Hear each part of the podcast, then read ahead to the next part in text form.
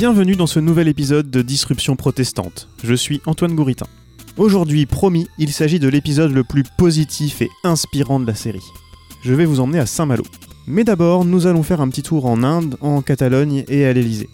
Vous l'avez sans doute déjà entendu, les startups de la Silicon Valley mettent tout en avant une mission qui rendra le monde meilleur. Vous vous souvenez des Tchèques qui voulaient redonner une dignité au SDF en les transformant en bornes Wi-Fi? Si ce n'est pas le cas, je vous conseille d'écouter l'épisode 1 sur disruption-protestante.fr ou via votre application de podcast favorite. Je vais prendre deux exemples emblématiques. Le premier, c'est Airbnb. L'entreprise croit toujours dur comme fer aider des familles pauvres ou des classes moyennes à boucler leur fin de mois. Le deal est simple, quand vous n'êtes pas chez vous, louez votre logement et gagnez de l'argent. En réalité, cela a surtout participé à la hausse des prix des logements dans les grandes villes et à la transformation d'hébergements en location touristique. Résultat, les locaux ne peuvent plus vivre chez eux. À Barcelone, par exemple, les riverains se battent. En plus de manifester régulièrement contre l'invasion touristique de la capitale catalane, des associations de Barcelonais traquent les locations illégales. Deuxième exemple, avec Uber. Quand on écoute son fondateur Travis Kalanick, la mission de Uber est d'éradiquer les bouchons en ville et par la même occasion la pollution atmosphérique. Rien que ça. Cette vision utopique est sans doute sincère, mais il ne s'agit pas d'entreprise philanthropique, loin de là. Là, je vous renvoie à l'épisode 4. Et la pression mise par les investisseurs est telle que la course au profit engendre de vrais désastres sociaux. Par exemple, quand Uber s'est lancé en Inde, l'opportunité était trop belle. En plus d'être nombreuse, la population indienne ne possède pas beaucoup de voitures personnelles. Le problème, c'est que Uber a attiré de nombreux chauffeurs en leur promettant des gains 4 fois supérieurs à ce que gagnaient les taxis, et les a même aidés à emprunter pour acheter des voitures neuves. La hausse du nombre de passagers n'a pas suivi celle du nombre de chauffeurs. Les clients se sont donc vite fait rares, et Uber s'est mis à moins payer les chauffeurs en profitant de la concurrence entre eux. Résultat, des manifestations d'abord, et ensuite des suicides de chauffeurs, incapables de rembourser le prêt pour l'achat de leur Tata toute neuve. Est-ce que les employés de ces sociétés sont conscients des implications de leur travail? Sans doute pas. Tristan Harris, ancien de chez Google, dit même que les employés de Facebook sont payés très cher pour surtout ne pas poser de questions. C'est un sujet qui pourrait faire un épisode complet, ça viendra peut-être, mais en attendant, je vous ai préparé une liste de lecture que vous trouverez dans les notes de cet épisode. Vous pouvez aussi aller faire un tour sur le site d'information Mais où va le web? En France, on a vu le président Macron il y a peu inviter Uber, Facebook, IBM, Microsoft et compagnie à l'Elysée pour un sommet qui s'appelait Tech for Good. La technologie au service de l'humanité donc. Ça n'a pas eu l'air de choquer grand monde. Contre la promesse de quelques embauches, on sert la soupe aux géants américains. Qui pour certains ont licencié en France ces dernières années ou promettent de créer des centres de recherche chez nous, ce qui les arrange de toute façon parce que les salaires des chercheurs leur coûteront trois fois moins cher que dans la Silicon Valley. Au départ, l'Elysée n'avait même pas convié d'acteurs français à cette réception sous les ors de la République, avant de se raviser devant la bronca de ces fameux entrepreneurs à impact positif à la mode. Je sais, je vous avais promis l'épisode le plus positif et inspirant de cette première saison. Je vous l'accorde, ça part plutôt mal, mais ça s'en vient. De mon côté, j'ai cherché un produit qui joue vraiment un rôle dans la vie de vrais gens, fait par une société qui n'est pas dans la surenchère marketing. Impossible à trouver dans la Startup Nation? Eh bien non. Et je n'ai pas eu à aller chercher très loin puisqu'une société de ce type existe à Saint-Malo. Elle s'appelle Familéo. J'ai rencontré les deux fondateurs de la société, Armel de Lesquin et Tanguy de Gélis, ainsi que Séverine Dubrinfo, coordinatrice au centre hospitalier de Saint-Malo. L'idée de Familéo est venue à Tanguy un jour où il est allé voir sa grand-mère en maison de retraite. Alors l'idée, euh, l'idée, elle est venue euh, bah, par l'intermédiaire de ma, de ma grand-mère. Voilà, en fait, on avait, euh, on lui avait offert à tous entre cousins une tablette. Et en fait, lors d'une visite dans sa maison de retraite, voilà, je me suis aperçu que sa tablette était assez peu utilisée, voire très peu utilisée, qu'elle avait du mal à retrouver tous les historiques de messages, les historiques de photos qu'on pouvait lui envoyer, et puis au final qu'elle était très nostalgique des lettres et des cartes postales qu'on pouvait lui envoyer avant. Et donc, euh, bah, suite à cet échange, l'idée est venue de créer en fait une passerelle, euh, un mode de communication qui respecte un peu les habitudes de chacun et donc qui nous permette à nous petits enfants d'envoyer un message euh, à notre grand-mère à travers une application mobile, parce qu'aujourd'hui c'est la seule chose qu'on sache faire, mais sans pour autant imposer l'usage des nouvelles technologies bah, à nos grands-parents. Voilà. Donc voilà un petit peu comment l'idée est venue. Et bah, très rapidement, j'en ai parlé à, à Armel et, on a fait euh, ainsi le, tour de pas mal de maisons de retraite euh, en Ille-et-Vilaine avec euh, l'accompagnement notamment du centre hospitalier de Saint-Malo pour creuser l'idée, creuser le besoin, creuser les différentes fonctionnalités qu'il fallait qu'on mette en application pour, pour, pour, pour, ce projet. Donc voilà comment, comment l'idée est venue d'une voilà, une, visite toute simple et d'un besoin tout simple. Quand Tanguy parle de son projet à Armel, ce dernier a déjà tenté une aventure entrepreneuriale qui ne s'est pas très bien passée, c'est le moins qu'on puisse dire. C'est vrai que, euh, alors moi, euh, moi j'étais euh, à l'époque, j'avais créé une première boîte de flotte de véhicules électriques en autopartage qui a été un, vrai four, ça n'a pas du tout marché.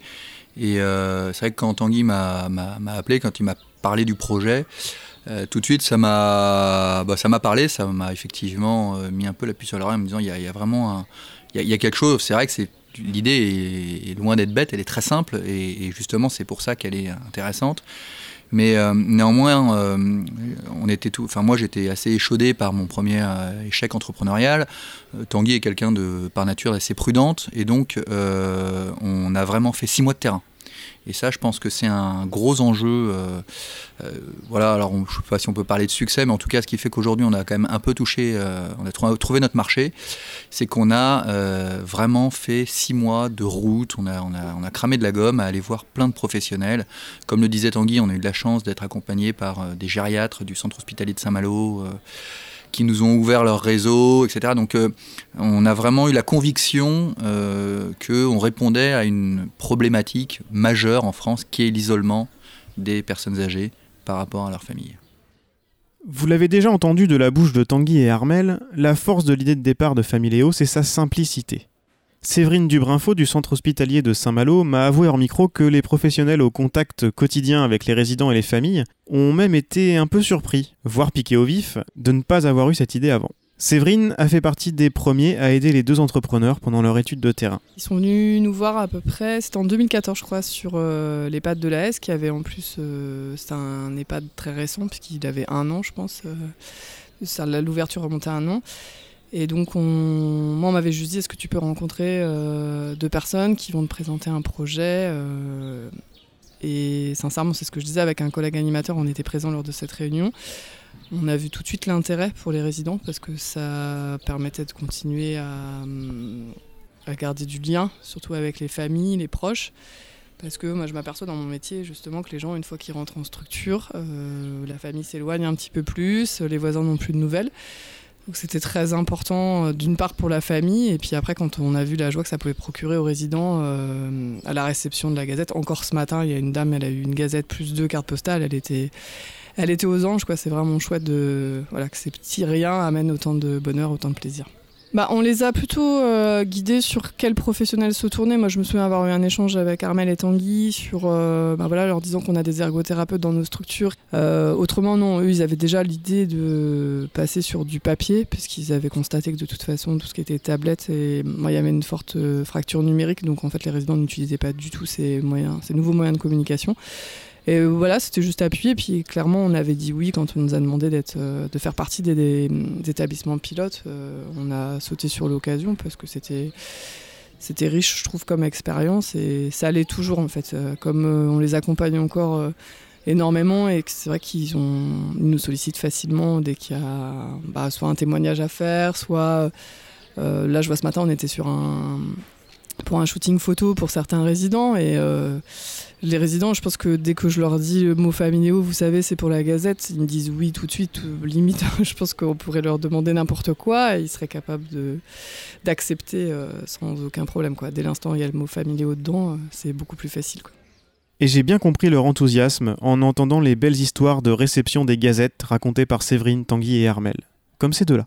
C'est une dame qui du coup communique plus du tout, qui est euh, aphasique, donc c'est vrai qu'on a du mal euh, avec les collègues soignantes à rentrer en communication avec elle. Elle a pris la gazette, elle l'a serrée contre son cœur comme si en fait elle, euh, elle embrassait quelqu'un de, de, sa famille.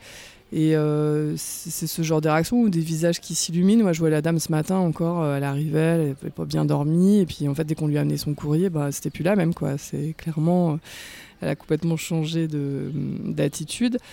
Et, euh, et, puis un monsieur aussi là qui, euh, qui, me racontait, en fait il avait des nouvelles de son petit-fils qui était parti euh, six mois au Costa Rica.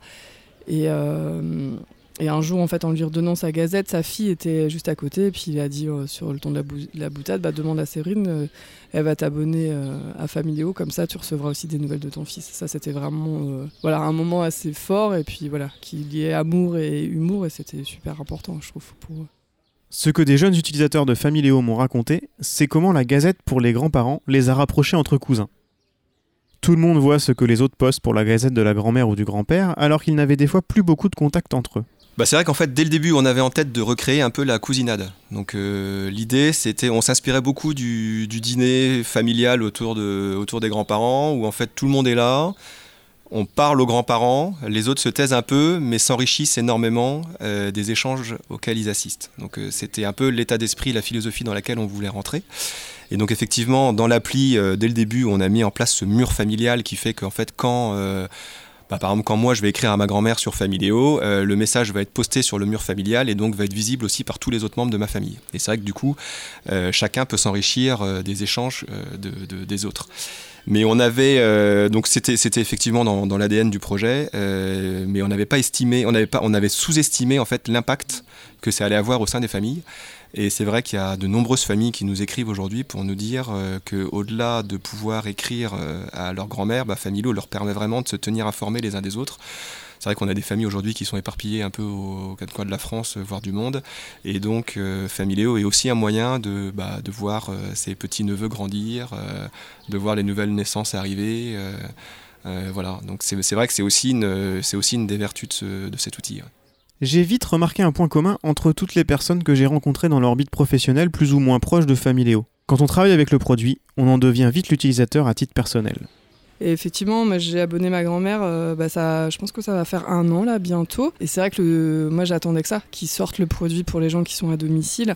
Parce que nous on est une famille, on est éclaté un peu aux quatre coins de la France et voir du monde, parce que j'ai des cousins qui sont de l'autre côté de l'Atlantique. Et, et sincèrement d'avoir de, des nouvelles. Donc c'est effectivement pour ma grand-mère, mais nous, ça nous a permis aussi de reprendre contact euh, et de savoir un peu euh, ce qui se passe dans la vie de chacun sans rentrer trop non plus dans l'intimité, effectivement, mais c'est un bonheur. Familéo a maintenant un volet B2B, ils vendent à des professionnels, et un volet B2C, ils vendent directement à des particuliers. Ce n'est pas du tout la même histoire, et pour commencer, ils se sont concentrés sur le B2B. Le premier, c'est le B2B où on vend Familéo au sein des maisons de retraite. Donc en fait, c'est euh, le directeur de la maison de retraite qui souscrit à Familéo et qui l'offre gratuitement aux familles. Son objectif, c'est de recréer du lien familial. Pourquoi? Parce qu'ils savent très bien, et les gériatres le savent, les directeurs de maisons de retraite, les, infirmières, tout le personnel qui travaille autour, euh, du grand âge, quelque part, c'est très bien qu'une personne âgée qui se sent entourée de sa famille, eh bien, elle vieillira mieux. Le lien familial, c'est juste un pilier du bien-être personnel, c'est fondamental. Donc euh, oui, on, voilà, on, est parti vraiment sur cette brique pendant un an qui nous a permis d'abord euh, d'avoir une vraie légitimité pour ensuite, un an après, développer le B2C.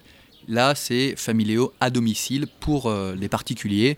Donc voilà, les, gens qui nous écoutent, eh bien, euh, ils souscrivent à, à Familéo. Donc c'est souvent des jeunes générations. Hein, c'est la moyenne d'âge, c'est entre 30 et 40 ans, qui souscrivent à Familéo pour le compte de leur grand-mère ou de leur grand-père.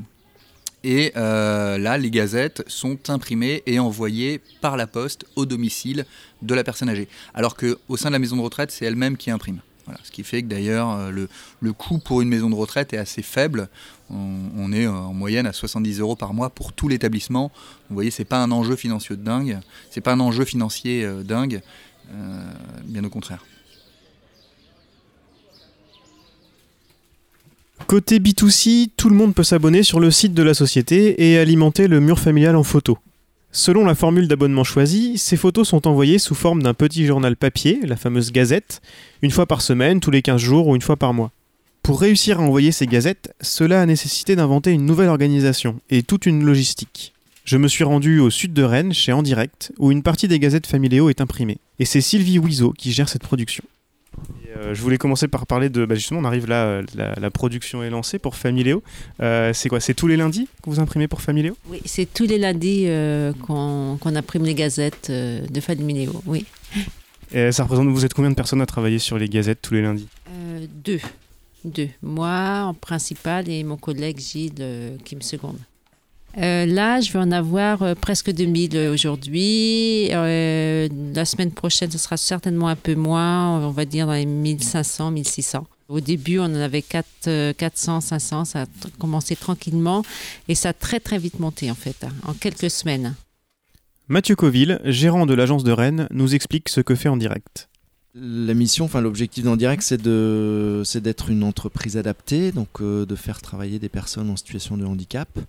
Donc nous, on aime bien se considérer comme la, petite fourmi administrative des professionnels, et donc on va proposer toute une palette de services autour du routage postal, de la saisie de données informatiques, de la relance téléphonique, retranscription de réunions et toutes les tâches sans doute un peu chronophage, euh, sans beaucoup de valeur ajoutée, mais indispensable. Euh, voilà, et en plus, donc ça nous permet de, de remettre euh, dans le bain de l'emploi des personnes qui sont, sont souvent éloignées. Voilà. On est une dizaine de personnes aujourd'hui sur Rennes. Euh, maintenant, moi, je dirige l'ensemble de la Bretagne et euh, on est aujourd'hui une trentaine de personnes, euh, dont 25 personnes en situation de handicap, dans quatre agences Rennes, Lorient, Saint-Brieuc et Brest. Mathieu nous raconte ce qui lui a plu dans le projet de Familéo.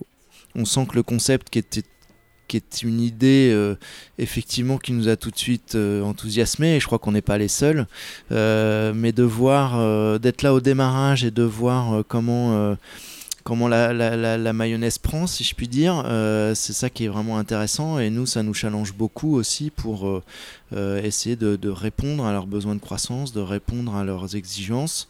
Et, voilà donc c'est- un bel exemple de partenariat qui nous aussi nous fait grandir Je me suis alors posé la question des raisons de Familéo à travailler avec en direct plutôt qu'un autre prestataire. Voici la version de Mathieu. je crois que le fait qu'on soit une entreprise adaptée les a séduits au départ. Et, donc, euh, euh, pour eux, ça avait du sens de faire ça. Euh, donc, il y avait- une notion de valeur, à mon avis, importante dans leur choix. Et après, bah, c'était à nous de montrer qu'on était capable de répondre à leurs exigences, que ce soit en termes de délai, de timing, de tarifs. Euh, et pour l'instant, bah, c'est ce qui s'est passé. Donc euh, voilà, mais c'est vrai que l'aspect entreprise adaptée euh, a joué, je pense, beaucoup dans leurs décisions, même s'il faudra leur, leur demander. Tanguy lui répond à quelques semaines et dizaines de kilomètres d'écart grâce à la magie de la radio. Il y a eu plusieurs facteurs qui ont joué. Effectivement, le, la dimension sociale d'en direct nous a tout de suite beaucoup plu.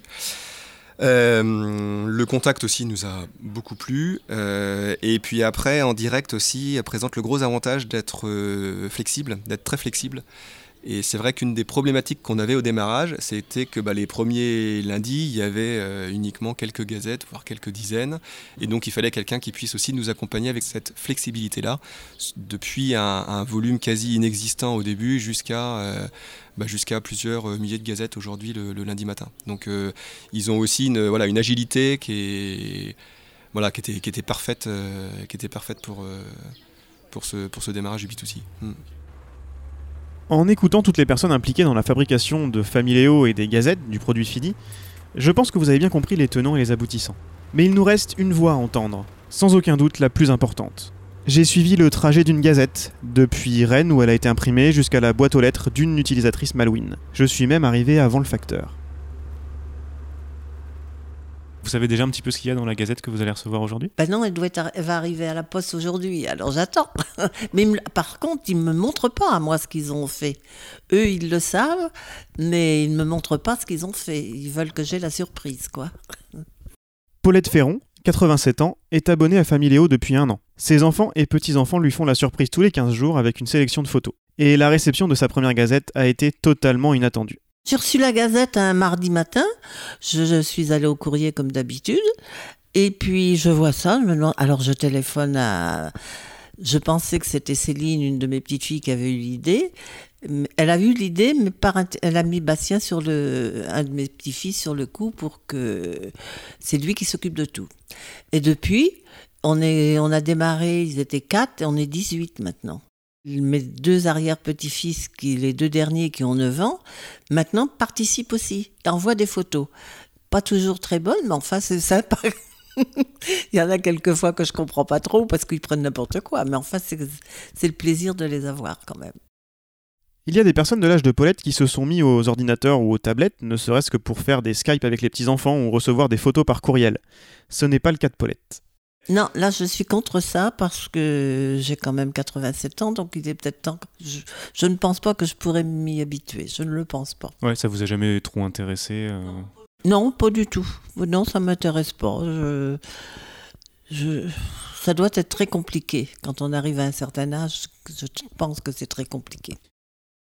En revanche, dès la première gazette Familéo reçue, Paulette a été conquise. Ah, j'ai trouvé ça super. J'ai trouvé ça super et, Et au moins, je suis en contact avec eux, je les vois tous. euh, c'est super. C'est vraiment. En plus, comme ils voyagent tous un petit peu, ils partent en vacances. Donc, je voyage aussi, moi. Pareil. Euh, quand je les vois, ils me disent Tiens, tu auras, cette photo, t'auras une bonne photo sur euh, la semaine prochaine, tu auras ceci, tu auras cela. Parce qu'eux, euh, ils reçoivent toutes les, toutes les photos qu'ils envoient de tous. quoi. La famille de Paulette fait donc partie des 7000 particuliers utilisateurs de la plateforme revendiqués par la société.